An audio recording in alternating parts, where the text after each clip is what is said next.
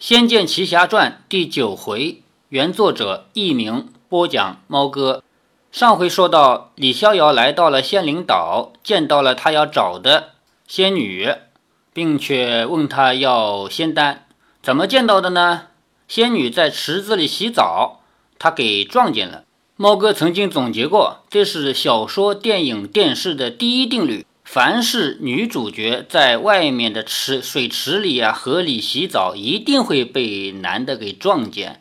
记得在几个月前，猫哥在家里看《花千骨》，我女儿才十岁啊，在跟着我旁边看看。她对电视剧是没有任何的吸引力的，呃，电视剧对她没有任何的吸引力。自从这几年我给她读书以来，她也体会到了。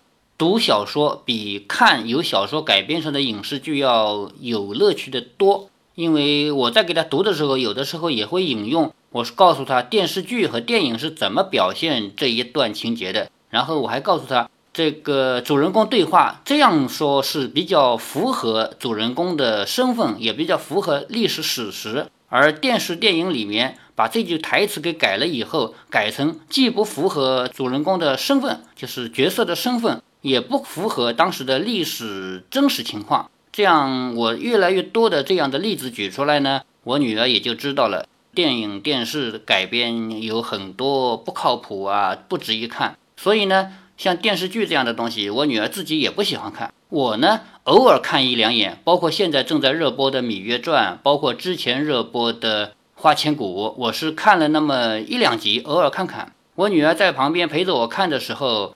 正好看到花千骨在水池里洗澡，我就说，凡是女主角不一定主角了，凡是女性在野外的水池啊、河里面游泳洗澡，一定会被男的碰到。我说这是电影、电视、小说的第一定律。我这话还没说完呢，果然就被别人给碰到了。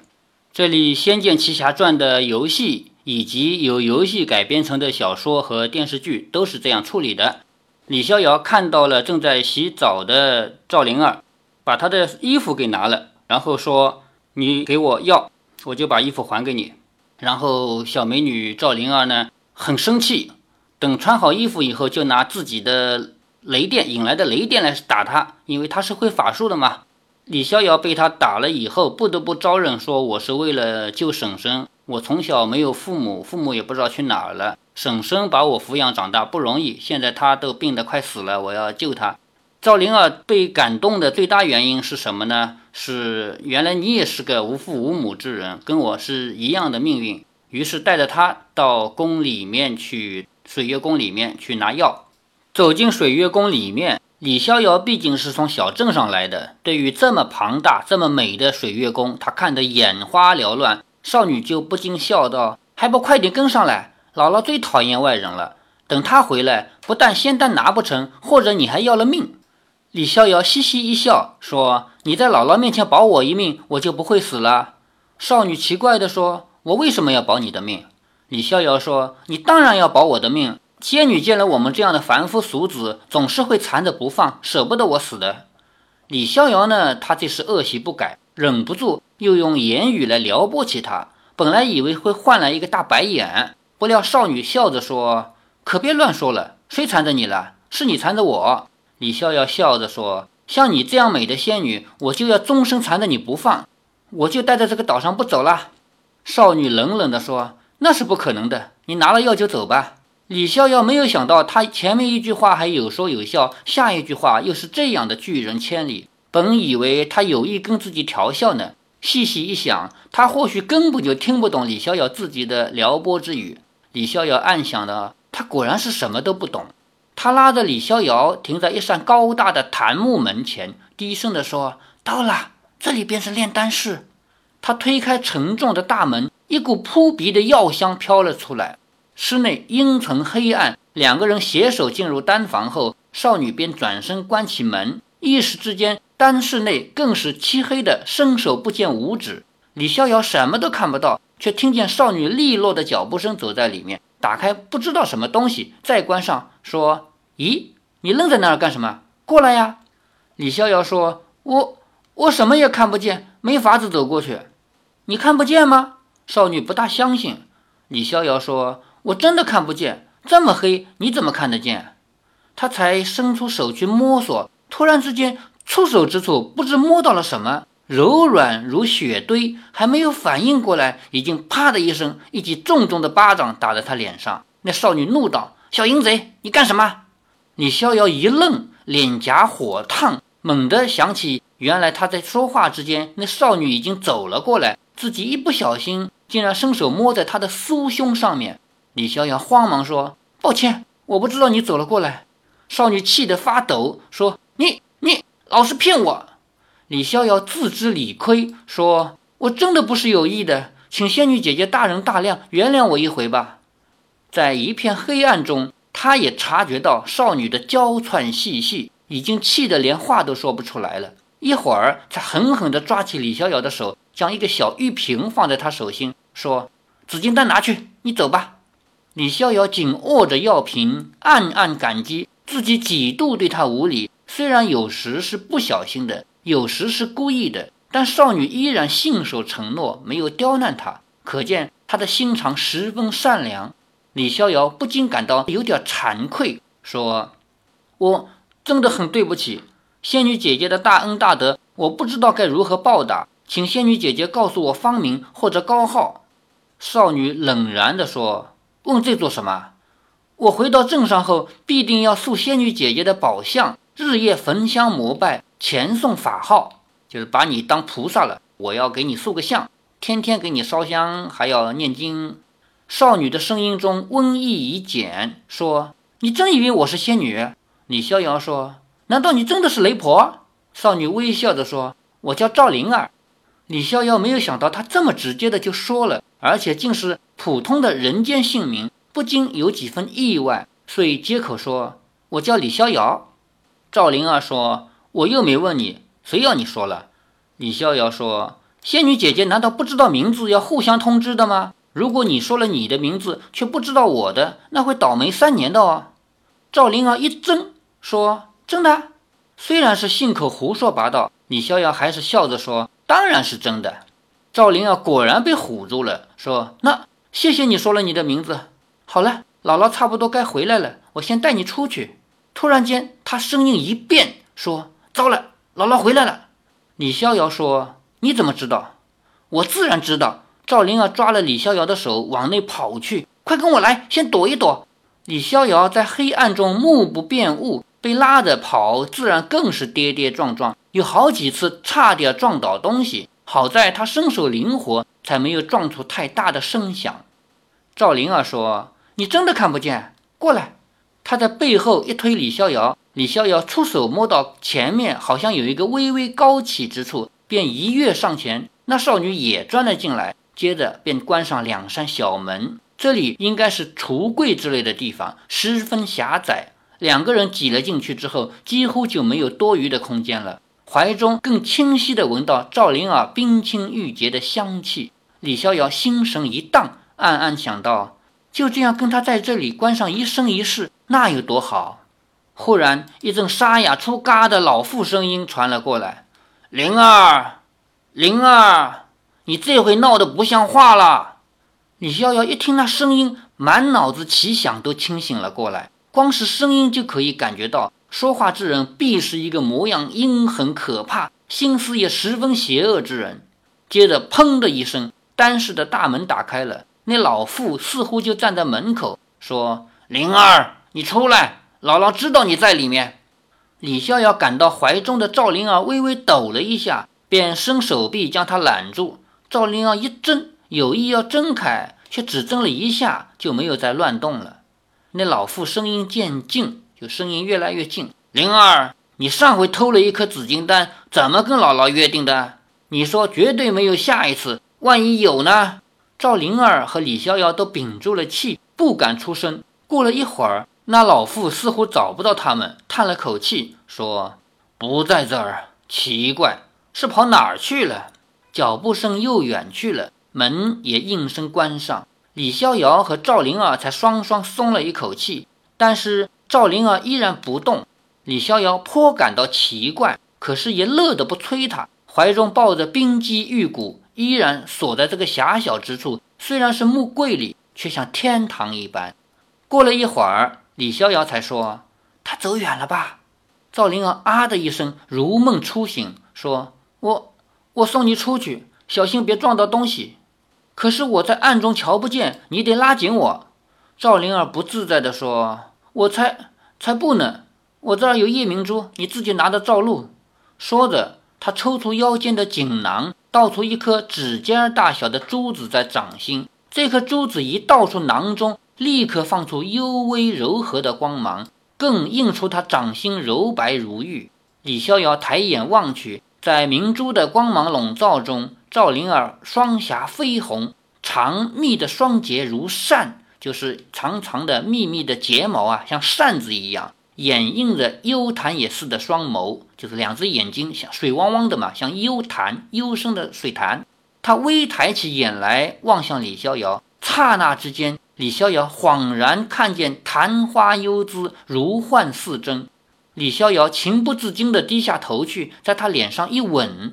赵灵儿像是吃了一惊，却也没有发怒，只低声说：“你快走吧。”他轻轻推开李逍遥，便开了柜门，跃出柜中。突然间，啊的一声，声音中充满了恐惧。李逍遥借着手中夜明珠的微光，也赫然见到柜子外面居然立着一个矮胖人形，阴沉沉地盯着他们。李逍遥吃了一惊，那胖妇人哼的一声，不知哪出来了一股强力，竟将李逍遥整个人拉出柜子，重重地摔在地上。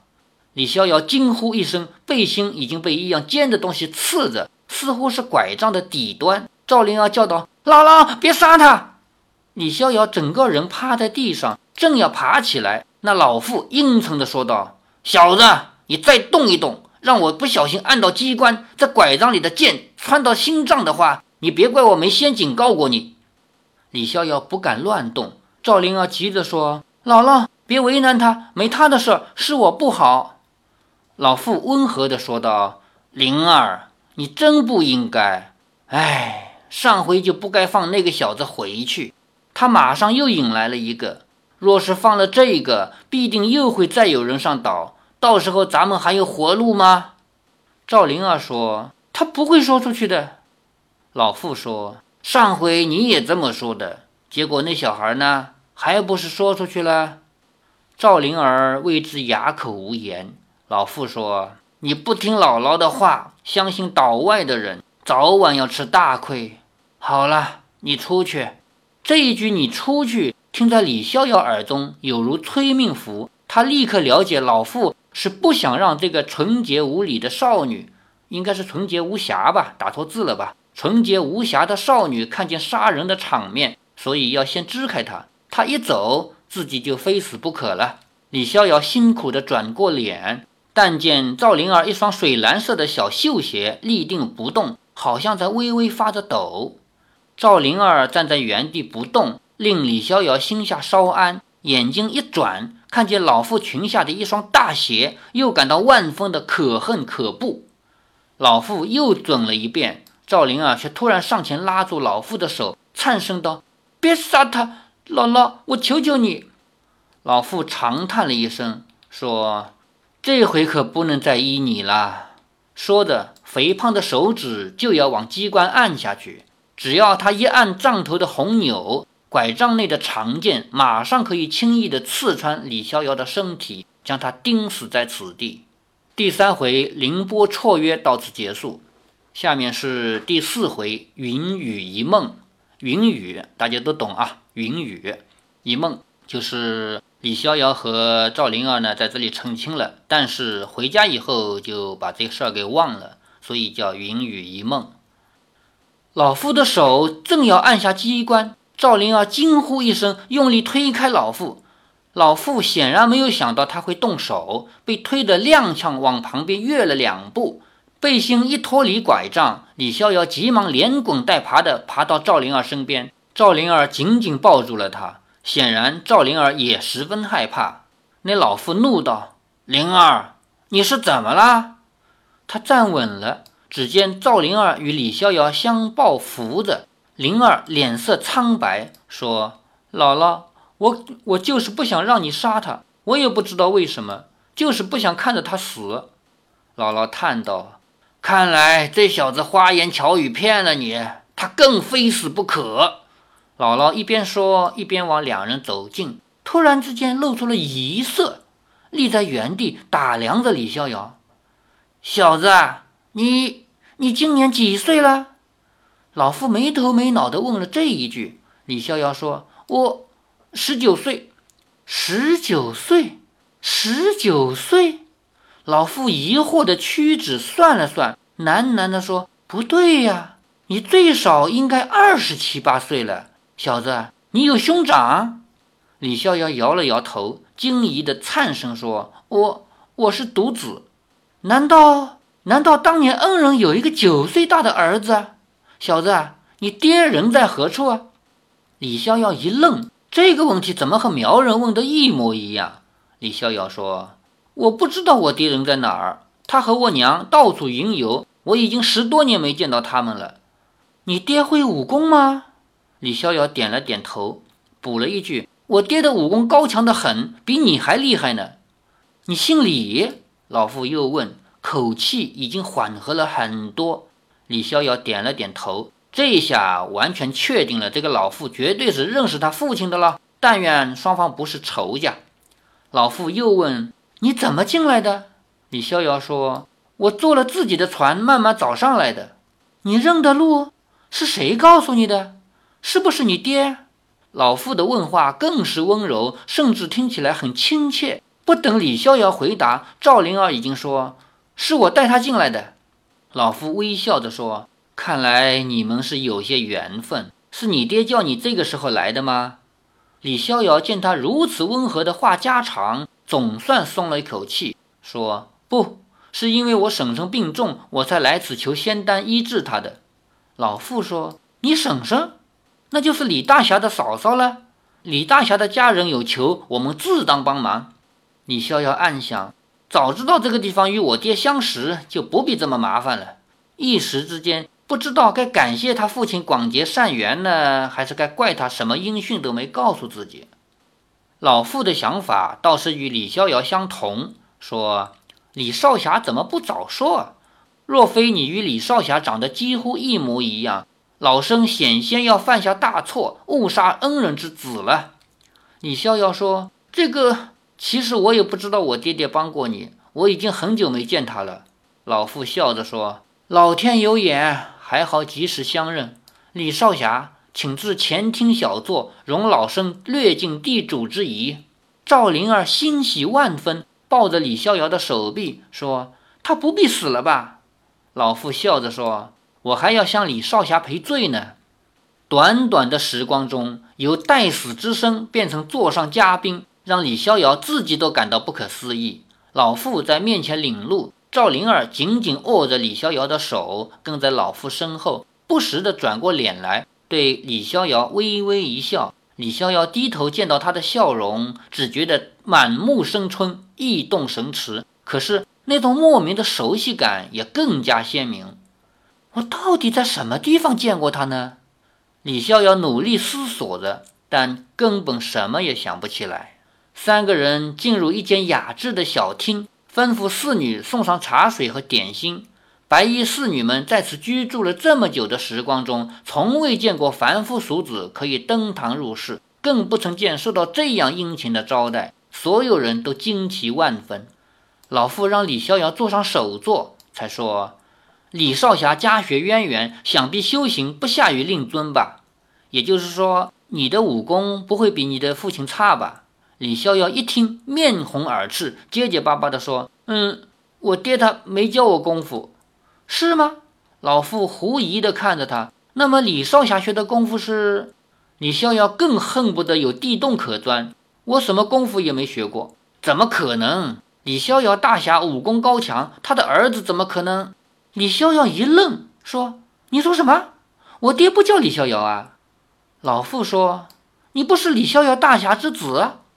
李逍遥说：“我就叫李逍遥。”赵灵儿也点头说：“是啊，姥姥，他跟我说过了。那那么令尊的大名是？我爹名讳上三下四，就是我爹叫李三思，就是做事要三思而行。李三思，李三思。”老夫皱眉沉吟，过了一会儿才舒展道：“是了，必定是李三思大侠当年仗义之时，为善不欲人知，便把儿子的性命拿出来顶替。哎，真是个君子。”这里呢，就是姥姥死活认定十年前救他的那个大侠就是这个小孩的父亲，因为从年龄上讲就是这样哦。李逍遥再过好几个月才能够一路来到苗疆，就到了大理，然后才穿越穿越回十年去。经过这几个月呢，李逍遥已经成长为一个大侠，武功很高了。那么他再穿越回十年去呢，就是以一个武功大侠的身份救了当时只有六岁的赵灵儿以及这个姥姥，把他们送到了杭州余杭这个地方。后来，然后就走了，留下名字说：“我叫李逍遥。”那么后来经过十年以后，也就是说这是穿越的情节嘛？经过十年以后，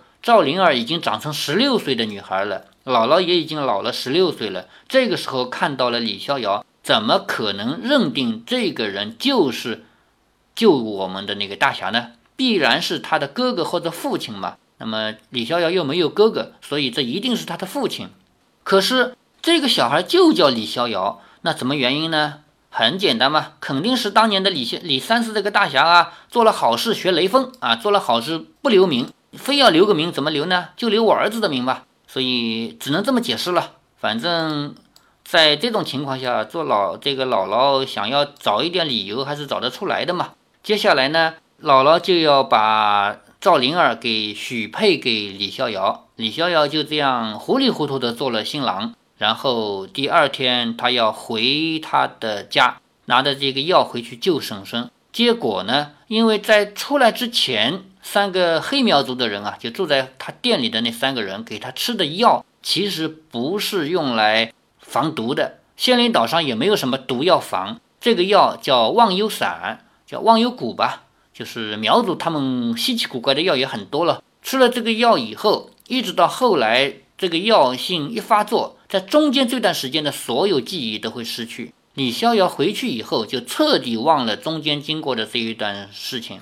那么赵灵儿做过他一夜的妻子，他也就忘了，但是赵灵儿不会忘。所以接下来的这个很长一段情节，就是李逍遥在带着一个女朋友送他回苗疆，而赵灵儿呢是跟着老公走一路走，所以在这里面出现了很多戏剧性的情节，而且还会再有第二个女主角叫林月如的加入。那么后面的情节当然很遥远了，我们今天就先读到这儿。欲知后事如何，且听下回分解。